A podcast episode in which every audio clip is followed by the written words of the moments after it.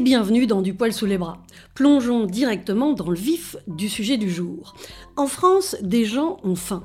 Pourtant, la France s'est engagée pour un droit à l'alimentation, un droit humain fondamental qui stipule que chacun, chacune doit avoir accès à une nourriture suffisante qui la mette à l'abri de la faim, de l'insécurité alimentaire ou de la malnutrition.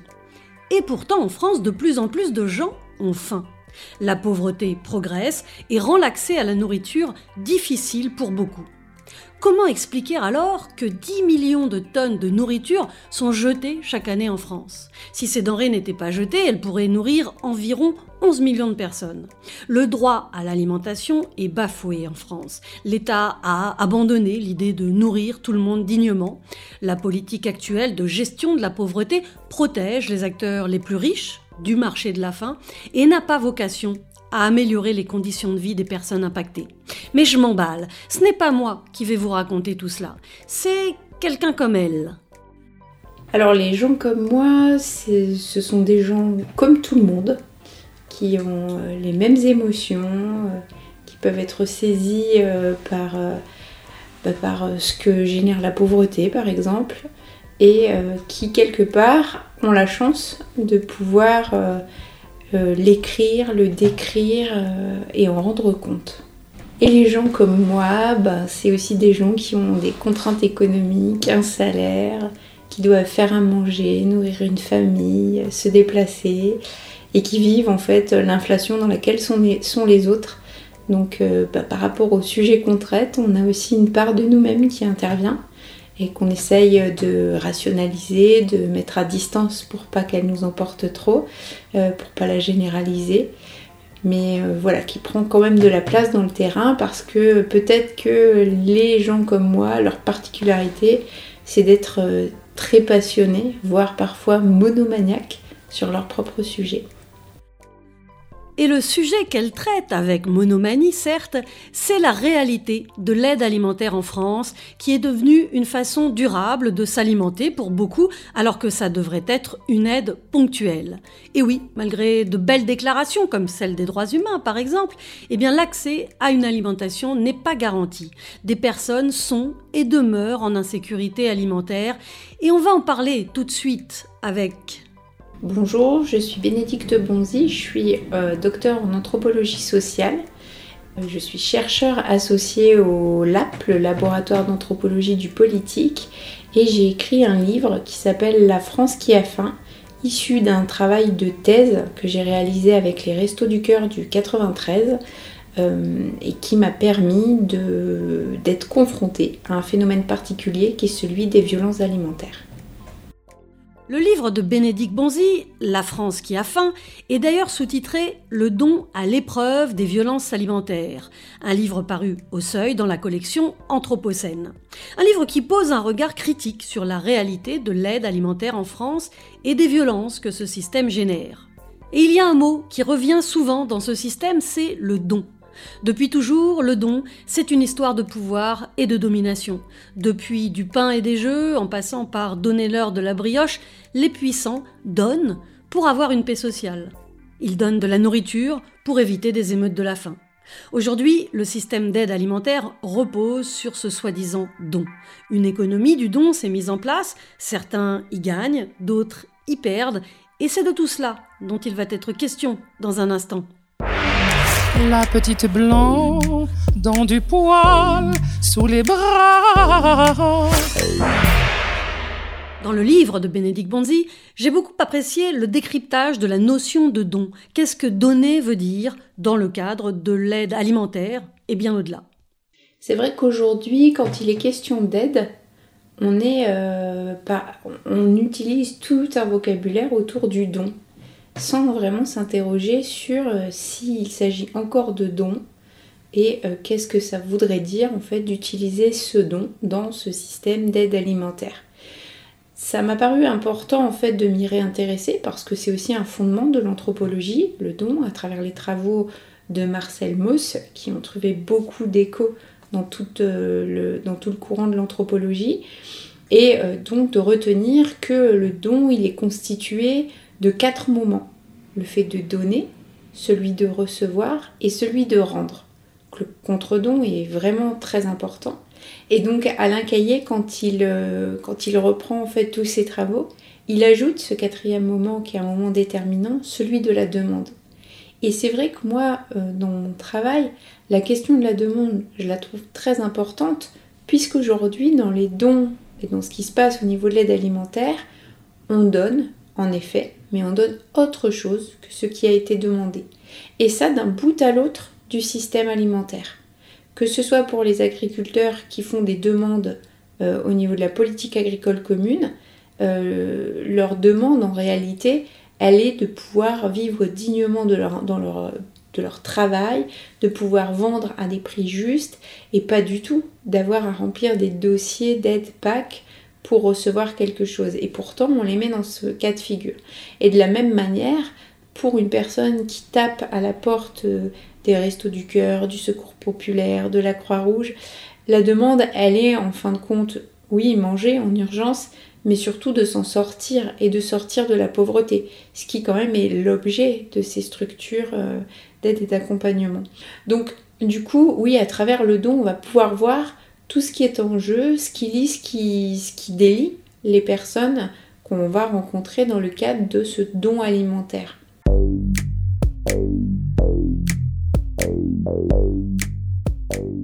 Les violences du système alimentaire commencent dès la production de nourriture, avec le paysan ou l'agriculteur qui survit grâce au don de la PAC et dont la dignité est atteinte.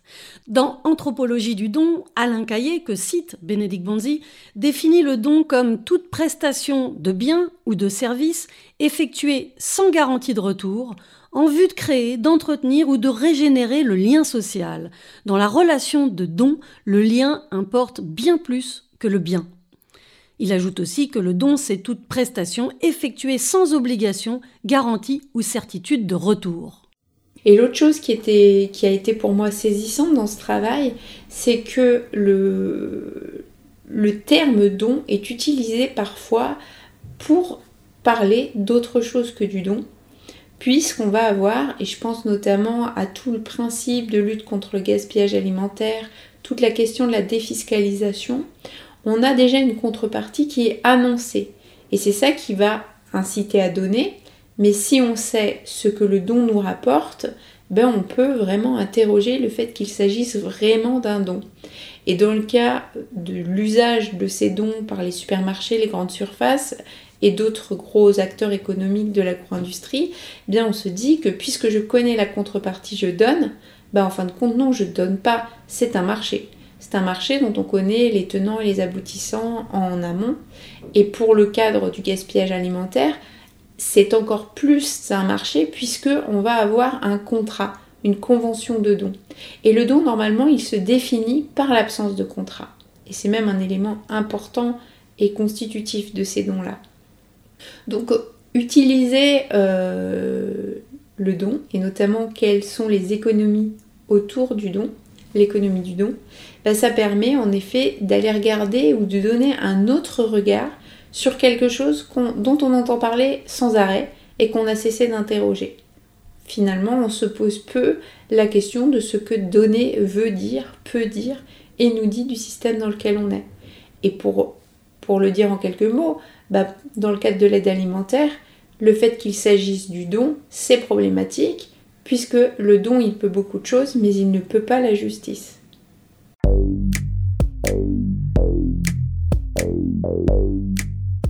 Et oui, le don a une valeur morale, mais il n'est pas juste. Le don ne permettra pas à celui qui reçoit de la nourriture de changer sa condition.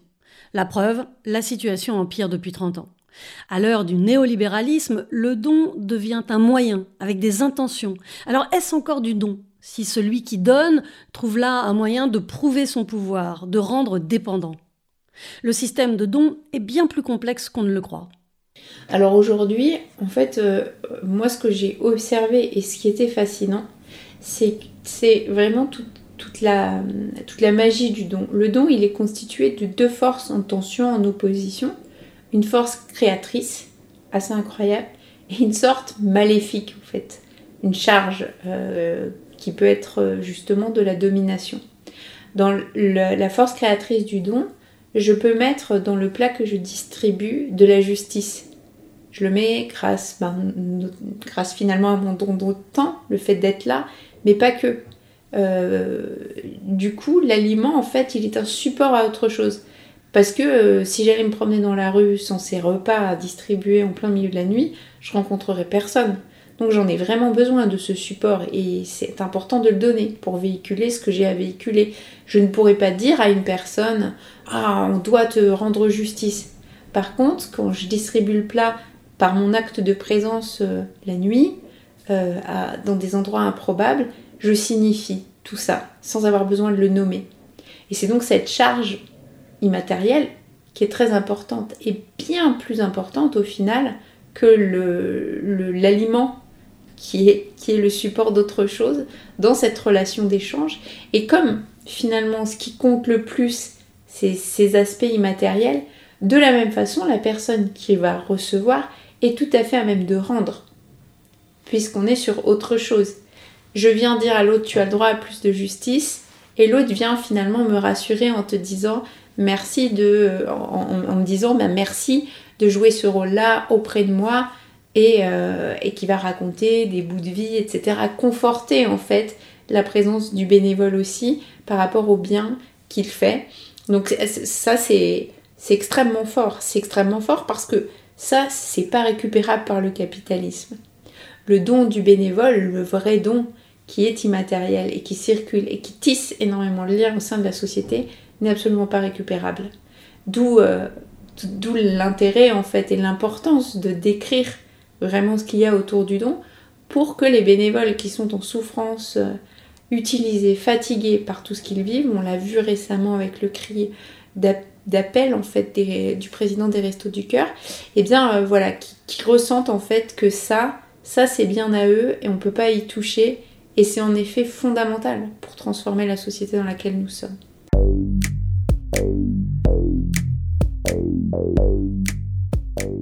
La magie du don, c'est l'action des bénévoles de l'aide alimentaire qui, eux, agissent vraiment pour plus de justice.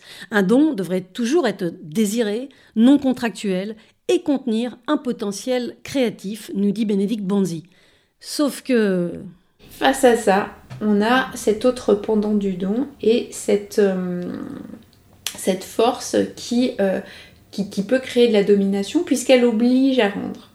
Et si par exemple je suis... Euh, j'arrive avec cette même assiette euh, dans de mauvaises dispositions et que, je l'ai vu, hein, euh, on n'est pas du tout chez les bisounours hein, dans le cadre de, l'aide alimentaire, euh, c'est brutal. Mais du coup, qu'on va en tant que bénévole tenir l'assiette en attendant un merci et ne pas lâcher l'assiette tant que l'autre n'a pas dit merci. Bon, d'une part, j'ai infantilisé énormément la personne qui reçoit. Et d'autre part, bah, je force déjà sur ce qu'il doit me rendre. Euh, parce que j'attends que ce merci. Et peut-être que je passe à côté de ce que la personne pourrait véritablement me donner si je ne lui imposais pas ce contre-don qui est un merci et finalement qui va, euh, qui vient juste rassurer la personne sur euh, c'est suffisant ce que tu fais, alors que peut-être pas. Donc ça aussi, ça peut arriver.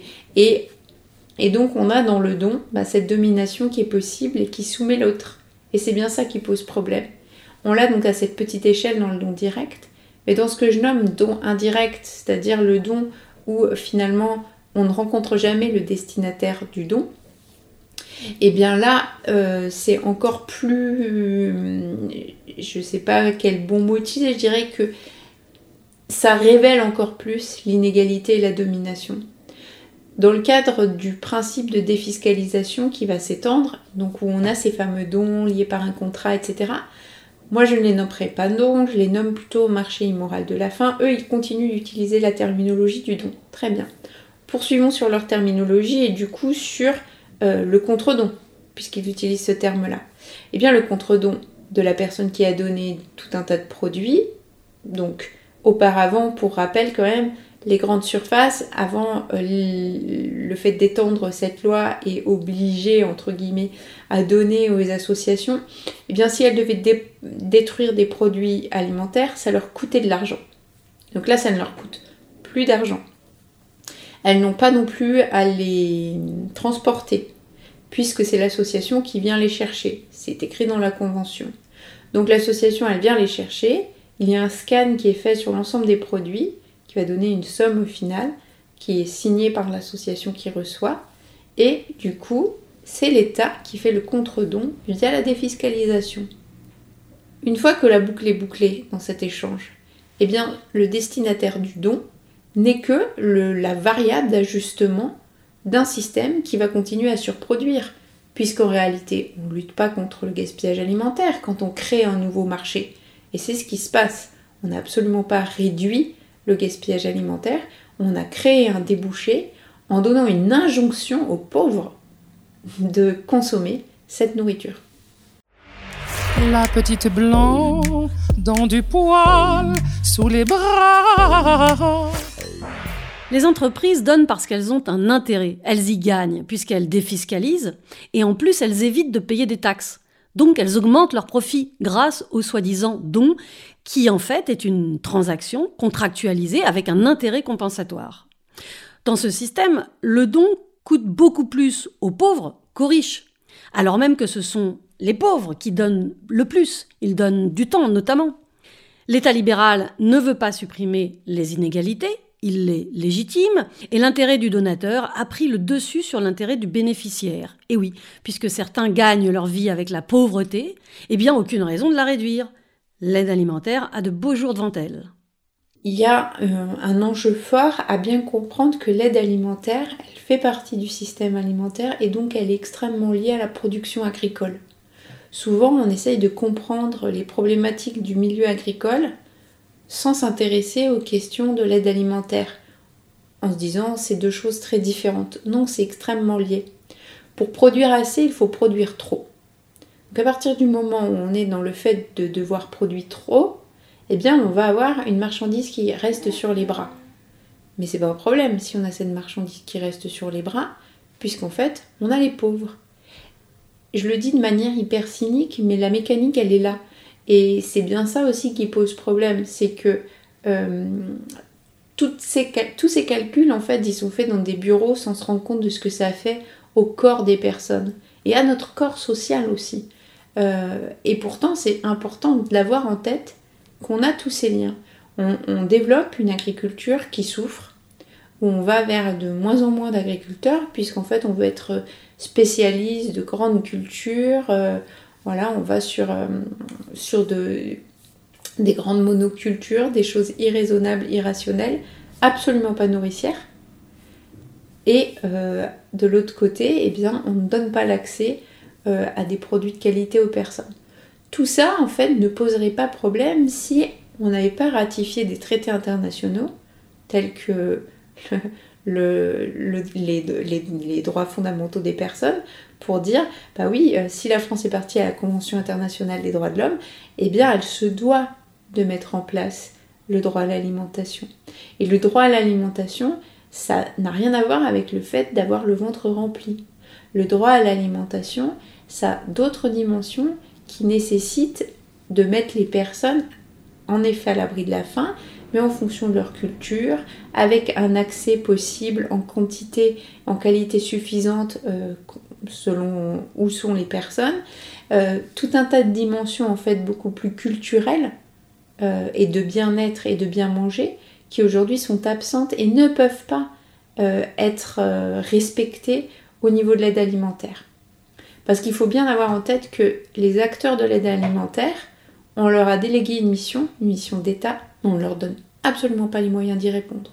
Donc ils font comme ils peuvent. Et moi, quand je définis les violences alimentaires, je ne dis en aucun cas que l'aide alimentaire est violente. Je montre comment le système alimentaire dans lequel nous sommes, la structure dans laquelle nous sommes, euh, va contenir des violences qui vont exploser, particulièrement dans le cadre de l'aide alimentaire.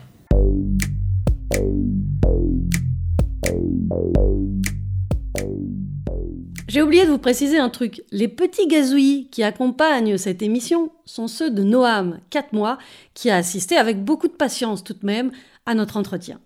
Alors Bénédicte Bonzi parle de marché immoral de la faim.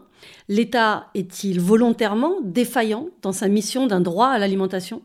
Je pense que euh, pour l'État, alors c'est euh, voilà, c'est mon interprétation par rapport à ce que j'observe et par rapport à la continuité de cette politique alimentaire. Euh, on va dire que l'État, il a tout ce qu'il faut pour, pouvoir changer sa façon de, gérer la politique alimentaire. Il a tous les rapports euh, qui viennent dire que les personnes qui ont recours à l'aide alimentaire, elles sont en moins bonne santé, qu'il y a des enfants, etc. Elle a tous les, warnings en fait euh, qui, sont allumés au niveau même de l'agriculture pour montrer cet état de crise, le suicide des paysans, euh, les risques qu'on est en train de courir par rapport à la aux différents euh, conflits mondiaux, à la géopolitique, et donc comment il faudrait remettre en place une agriculture nourricière. Et donc ils font le choix, et ils en prennent la responsabilité, de continuer à gérer, comme ils sont en train de le gérer, dans une politique du en même temps, sur des choses qui nécessitent de vraiment choisir entre différents modèles. L'agriculture intensive productiviste n'est pas compatible avec l'agriculture nourricière elle la domine, elle la mange, et du coup, euh, et, on le voit, hein, du coup, ben, il, gagne de plus en plus de surface. Donc on n'a pas moins de on n'a pas vraisemblablement autant moins de surface agricole que ce qu'on a moins de paysans. Le projet de Macron, c'est d'en avoir 200 000, avec de la robotique, avec des drones, avec des OGM, enfin une agriculture pour laquelle la plupart des Français diraient non, si on les interrogeait vraiment. Euh, parce que on a à côté bah, tout un tas d'indicateurs qui nous disent bah, les Français ils voudraient manger plus local, plus sain, sans pesticides. Et ça en fait ce qui peut nous le garantir c'est l'agriculture paysanne. On le sait et en plus cette agriculture, et ça on le dit pas assez, elle coûte moins cher. On n'a pas besoin d'acheter des machines incroyables, on n'a pas besoin d'intrants, donc elle, elle, elle n'est pas fondée sur la dette du paysan une dette en fait euh, où finalement on se dit ah bah les paysans vivent des aides. C'est pas les paysans qui vivent des aides. Les paysans ils ont du mal à survivre et les aides en fait à peine ils les reçoivent, boum ça va à la banque pour payer les crédits de tout le matériel et tous les grands locaux, les infrastructures de transformation, les machines qu'il a fallu acheter pour produire ces surquantités dont on ne sait quoi faire. C'est pareil, je schématise, c'est plus compliqué que ça. Mais c'est pour avoir un tête un petit peu euh, dans, quoi l'État choisit de nous faire avancer malgré nous. Et en effet, sur le cas, dans le cadre de, l'aide alimentaire, eh bien, euh, les, les, personnes se retrouvent à devoir gérer à la place de l'État, sans en avoir les moyens, toute une partie de la population qui ne cesse d'augmenter.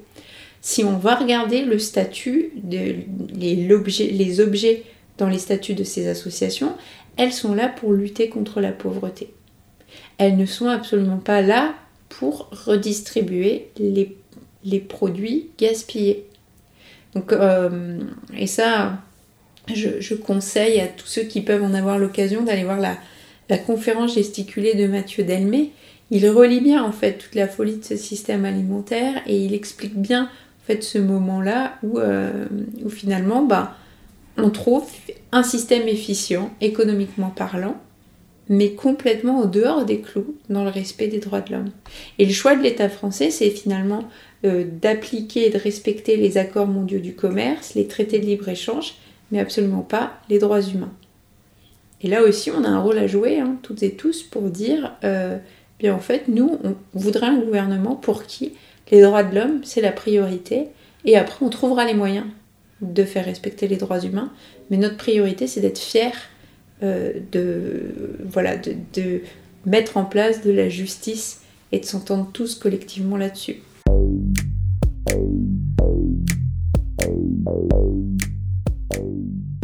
Le système de l'aide alimentaire est bien loin de l'esprit du don dont parlait Coluche.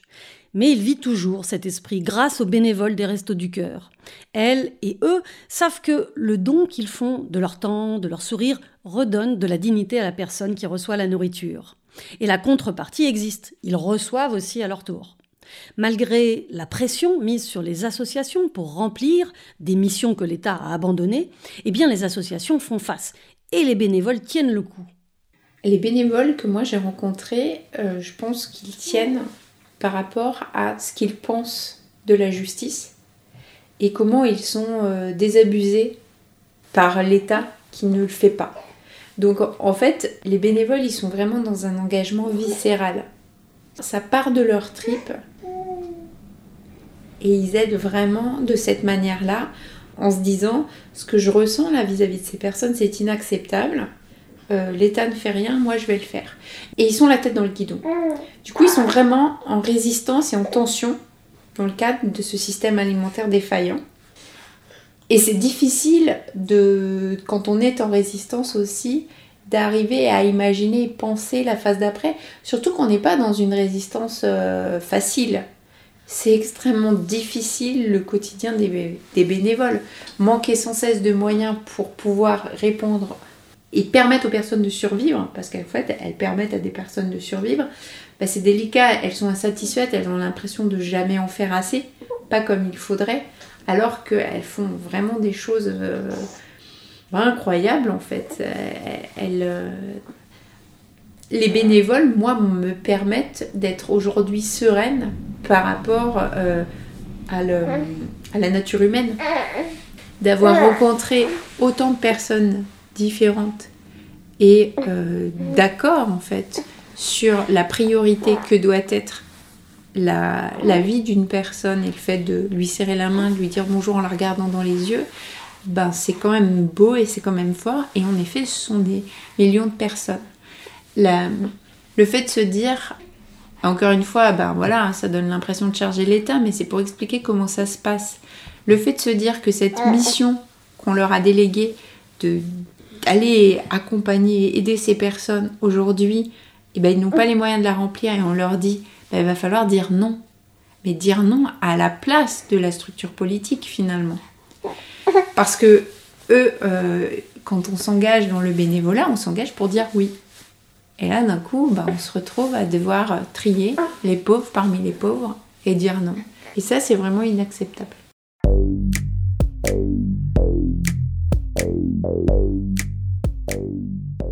Trier les pauvres. On en est là, alors que l'État pourrait et devrait fournir un accès régulier, libre et permanent à chacun pour se nourrir correctement. Encore plus grave, l'État se sert de cette pauvreté pour exercer un pouvoir disciplinaire et contrôler des populations. L'État va décider de qui mangera et de ce que ces personnes mangeront ou pas. Heureusement, et Bénédicte Banzier en parle dans son livre, la distribution alimentaire, c'est de l'agir politique. Des gens entrent en résistance. Aujourd'hui, en fait, la politique alimentaire, elle est, euh, beaucoup basée sur, un côté passif euh, qu'on va avoir toutes et tous euh, parce qu'on manque de temps, on manque, on, peut pas cuisiner, on peut pas aller acheter les produits qu'on voudrait, c'est trop cher, etc. Et du coup, sur cet agir politique, cet, cet agir viscéral, et cette espèce d'entrée en résistance, on va les retrouver à différents endroits de, du système alimentaire.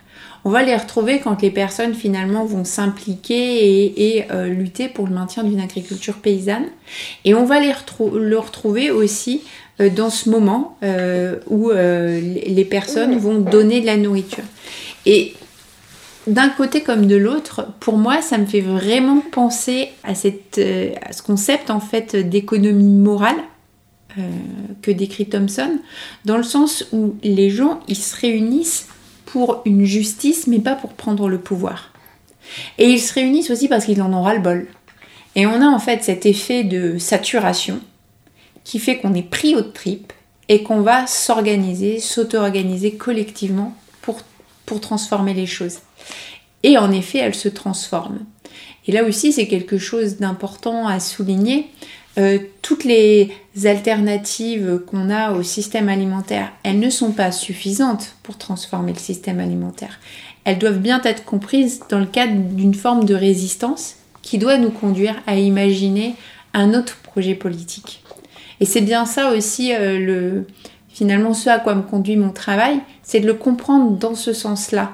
Euh, finalement, on pourrait développer sans cesse tout un tas d'alternatives et tous, bah, dans notre bénévolat, dans notre action, ressentir en fait que ce n'est pas suffisant, qu'on n'atteint pas l'objectif qu'on s'était fixé. Et c'est bien normal, puisque l'objectif qu'on se fixe, il est collectif, il dépend d'un projet politique et il va nécessiter qu'on ait l'audace en fait de transformer complètement euh, le monde qu'on connaît et de choisir un autre euh, gouvernement.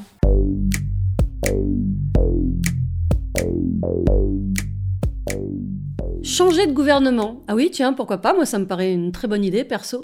Et tendre vers autre chose. Ok, mais alors tendre vers quoi?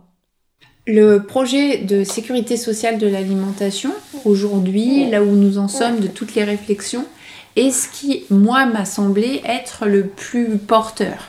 C'est quand même, euh, voilà, hyper réjouissant de se dire que euh, on pourrait faire converger tout un tas de résistances pour, comme cela a été fait en 1945 lors de la création de la sécurité sociale de santé, eh bien, se prémunir d'un risque collectif parce qu'on pense à plus de justice.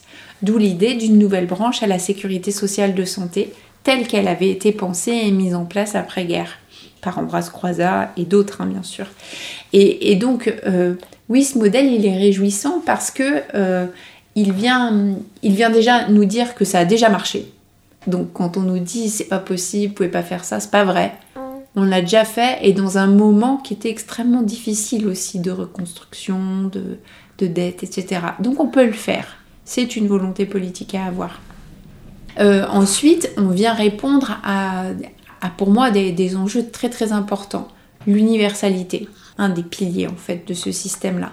Ça veut dire qu'on ne remet pas les personnes dans des situations où elles doivent décrire leur pauvreté, leur détresse. En fait, on est là, on est en France, on a droit. On a droit parce que euh, on se prémunit de ce risque qu'on vit tous aujourd'hui euh, de ne pas manger parce que l'alimentation a été mise aux mains du marché. Et donc c'est un projet qui va sortir l'alimentation du marché et socialiser l'alimentation. Comment bah, par, différentes, euh, par différentes façons. Euh, on va penser la, cotisation, c'est-à-dire qu'on va financer ce projet non pas par une taxe ou un impôt qui pourrait le rendre fragile, euh, selon le bon vouloir du gouvernement qui va avoir finalement le droit de, de, transformer les attributions ou de supprimer certaines taxes et certains impôts. On voit dans quelle, dans quelle détresse ça peut mettre les collectivités locales aujourd'hui d'avoir d'avoir supprimé euh, certains impôts locaux euh, qui finalement, ben, sans, le remplacer par rien, alors qu'il faudrait pouvoir faire plus. Donc euh, du coup, eh ben, il faut se prémunir de, ça, donc se baser sur la cotisation, notre capacité à travailler, à produire de la richesse. On a beaucoup entendu pendant la réforme des retraites qu'on coûtait de l'argent. Et ça aussi, c'est important on vient, on vient redemander aux gens, intéressez-vous à votre capacité à produire de la richesse, regardez comment sont rédigées vos, vos fiches de paix. Parce qu'aujourd'hui, c'est pareil, hein. euh, là, on, va nous dire, ah oui, sur le projet, mais non, les gens vont pas accepter de... Ben, on est dans le cadre aussi d'une, de, de l'éducation populaire, il faut réexpliquer. Moi, la première, mes fiches de paix, elles arrivent dans une, de manière dématérialisée dans une boîte qu'il faut que j'aille consulter. Oh. Du coup, bah, prise dans le dans l'intensité de la vie, je ne vais que très rarement consulter mes fiches de paie. Et j'ai j'imagine que je ne suis pas la seule. Et je pense qu'on est nombreux finalement à pas savoir comment est faite la fiche de paie, à quoi servent différentes cotisations. Et du coup, à pas bien comprendre comment s'organiserait ce projet en se basant sur la cotisation quelle part le patron devrait mettre, quelle part, moi en tant que salarié, cela me coûterait? Puisque notre idée, c'est de se dire, on va sanctuariser 150 euros pour une dépense alimentaire par personne et par mois. 150 euros par mois, ça veut dire que si je les ai pas tous dépensés, ça va pas se reconduire sur le mois d'après. Peut pas capitaliser. Euh, et puis, on, va fonctionner par du conventionnement. Et c'est vraiment là qu'on met de la démocratie dans l'alimentation. Puisqu'on vient dire à tout un tas d'acteurs qui fonctionnent de manière morcelée, pour le dire comme ça, eh bien, on se met autour de la même table et on définit ensemble pourquoi et comment on choisit d'y mettre quel produit. Et, je pense que c'est très porteur parce que à ce titre, dans le conventionnement, on va pouvoir bah, avoir des vraies discussions pour comprendre pourquoi un produit doit coûter tel prix. Et de se dire, oui, en fait, je suis d'accord et je suis fière aujourd'hui de pouvoir mettre tant euh, pour payer dignement les paysans qui nous nourrissent. Ça veut dire qu'on change complètement le panorama qu'on connaît. La France, euh, telle qu'on l'a transformée sur ces dernières décennies, ne peut plus exister comme ça sur de la bétonisation. On a besoin de terre, on a besoin de paysans pour pouvoir produire une agriculture nourricière qui permettra que les caisses mises en place conventionnent les produits. La petite blanc dans du poil sous les bras. Il n'y a pas de fatalité, on peut résister. L'État pourrait réduire les inégalités. En tout cas, résister, c'est créer des liens. Et un élément structurant du don, c'est justement cette réciprocité, avec un contre-don qui permet de sortir du lien de domination. Il n'y a plus de dominant et de dominé. Un vrai don, c'est un don où le donateur rencontre le bénéficiaire, redonne de l'estime. Le hic, évidemment, c'est qu'aujourd'hui, le système de l'aide alimentaire ne respecte pas le droit. Les bénéficiaires ne sont d'ailleurs plus considérés comme des sujets de droit. Le système actuel maltraite les personnes. Au cœur du, droit à l'alimentation, il y a la dignité. Et la dignité des personnes, en fait, elle est importante. Et c'est bien parce que l'aide alimentaire ne permet pas aux personnes de rester dignes et donc ne répond pas à l'objectif du droit à l'alimentation que moi j'ai eu à qualifier les violences alimentaires. Finalement, les violences alimentaires, elles viennent décrire le fait qu'on est dans un pays qui est parti euh, aux conventions internationales et donc qui doit respecter euh, les différents droits de l'homme, dont le droit à l'alimentation. La violence, elle est là. Elle est du fait du non-respect d'un droit sur des personnes. Premier point. Ensuite, on est dans un pays qui produit en abondance. On passe, on voit en fait la nourriture euh, qui circule. Et c'est ça aussi, euh, c'est dans ce cadre-là qu'on va parler de violence alimentaire. Donc on est dans un pays où la, nourriture circule en abondance. Du coup, ça aussi, ça fait violence aux personnes. Et on ne va pas leur donner l'accès. Y a un principe de confiscation qui se met en place. Et du coup, cet état de fait sur une tranche de la population, eh bien bien sûr, ça va avoir des conséquences et physiques, puisqu'elles vont avoir autre chose que ce dont elles ont envie ou besoin, et psychologiques par rapport à toute la déclinaison dont euh, l'aide alimentaire se, passe. Et moi, pour, euh, pour arriver à mieux caractériser les violences subies par les personnes, j'ai eu besoin de chercher un cadre analytique et je me suis référée au cadre proposé par Marie-Hélène Irigoyen dans les violences faites aux femmes. Et en fait, c'est assez tragique d'avoir à utiliser ce cadre parce que on est en effet dans une forme de violence sournoise qui a beaucoup d'actes répétitifs. La honte, la menace, l'inversion de la faute. Euh, toutes ces choses en fait euh, liées à de la domination qui petit à petit vont impacter de manière irréversible les personnes parce qu'elles l'auront ressenti trop longtemps. L'aide alimentaire en fait devrait être cantonnée à une réponse d'urgence. Elle est devenue le moyen de se nourrir de milliers de personnes et la manière dont ça se passe, la file d'attente, l'inscription, l'impossibilité de choisir ses produits, même si les bénévoles font tout ce qu'ils peuvent pour contenir la violence et pallier à, ses conséquences, eh bien ça rejaillit tout de même sur les personnes. Et du coup, cet impact fort, il pourrait être simplement évité. Et c'est en ça où il faut un nouveau projet politique. En effet, c'est pas satisfaisant d'être dans un tel système, mais en plus, quand on comprend ce que ça fait au corps des personnes, eh bien, on peut plus euh, continuer comme on est en train de le faire.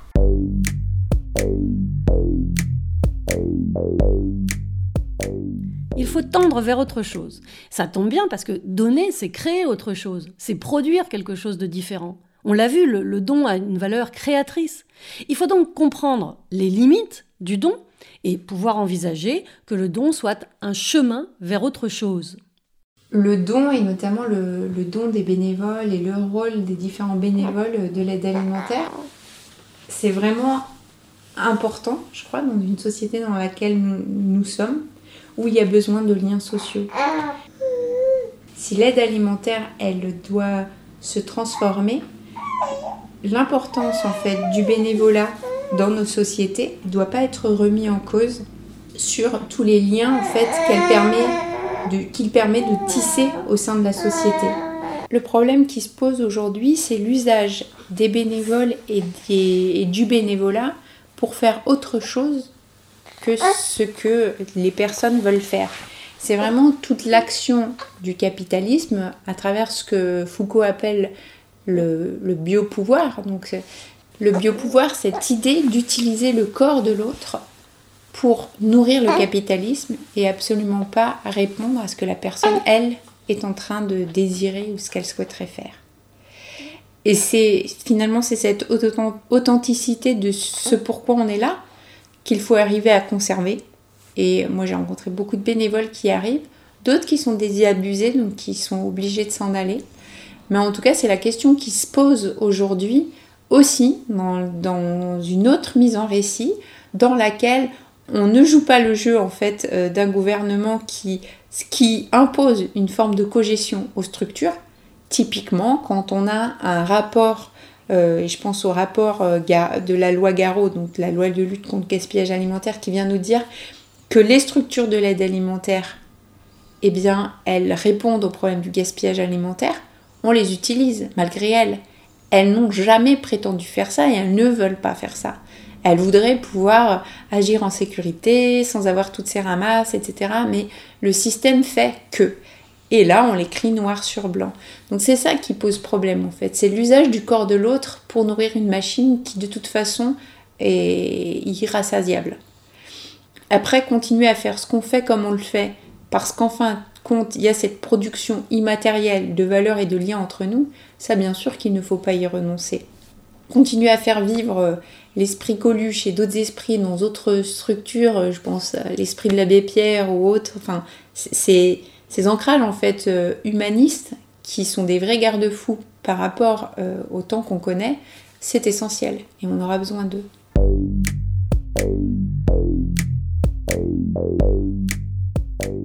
La nourriture est au cœur des dominations sociales et politiques, logiques que de puissants acteurs s'opposent à la transformation du système d'aide alimentaire parce qu'ils y gagnent à ce que rien ne change. Mais envers et contre eux, eh bien l'esprit Coluche continue de rayonner. Ce que j'ai beaucoup appris à travers euh, ce projet de recherche, c'est euh, par rapport à cette petite phrase justement euh, déclencheuse de Coluche, c'est pas normal que dans le pays de la bouffe, il y en ait qui n'en aient pas assez. Il le dit avec un peu plus d'humour, un autre ton évidemment. eh bien en fait, des gens agissent et ça vient dire aussi que sur quelque chose de très banal du quotidien, on peut agir. On n'est pas condamné à subir la société telle qu'elle euh, est en train de s'organiser. Et autre euh, chose très très importante dans l'action et l'héritage qu'on a de Coluche, Coluche a réussi dans les années 80 à mobiliser des abstentionnistes. C'est-à-dire qu'il avait réussi à s'adresser à toutes les personnes parce qu'il les respectait et parce qu'il les aimait suffisamment, à travers sa blague, le candidat des nuls. Mais en même temps, il prenait en compte toutes les minorités auxquelles on ne pense pas.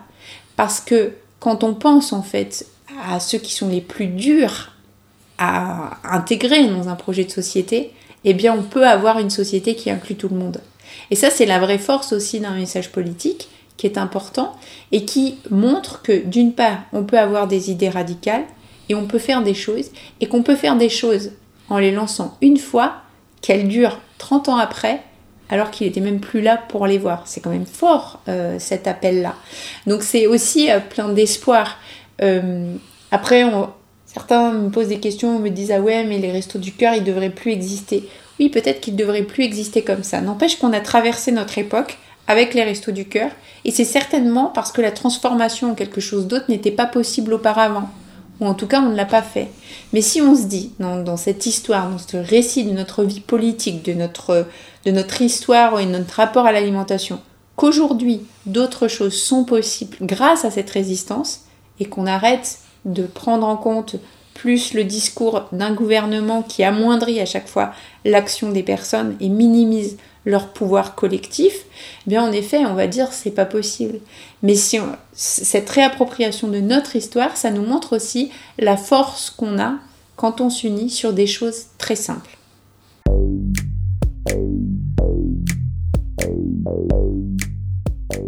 Le livre de Bénédicte Banzi, La France qui a faim, le don à l'épreuve des violences alimentaires, donne à réfléchir sur l'éthique du don et l'avenir du système d'aide alimentaire. Le don ce fait total social impliquant liberté, obligation, intérêt pour soi, intérêt pour l'autre, est un chouïa plus complexe qu'on aurait pu le penser de prime abord. Alors, vous, comment donnerez-vous désormais? Par charité? Par humanisme? Par intérêt fiscal Donnerez-vous par Internet ou par bonne conscience Ou en résistant à un système de violence qui, in fine, se retournera contre nous tous et nous toutes Dis-moi comment tu donnes, ce que tu donnes et à qui tu donnes. Et je te dirai si tu veux vraiment un monde plus juste. Allez, une touche de poil pour finir de donner à cette émission l'épaisseur voulue. Mon rapport au poil, c'est pas de poil sous les bras. c'est euh, ouais, c'est un peu la vieille école euh, d'apprécier beaucoup euh, la douceur des jambes euh, sans poils. Donc je suis pas, je suis pas une fana du poil aux pattes. Cette émission s'achève, mais elle vous a été offerte comme un don par votre radio associative locale. Et oui, même si vous l'écoutez aujourd'hui en podcast peut-être, eh bien cette émission est née et vit avant tout pour le réseau FM associatif. Alors si ce n'est pas déjà le cas, eh bien soutenez vos radios, donnez-leur du temps ou des sous, mais donnez pour résister, hein, pas par charité. Allez, à bientôt dans Du poil sous les bras. Spectre.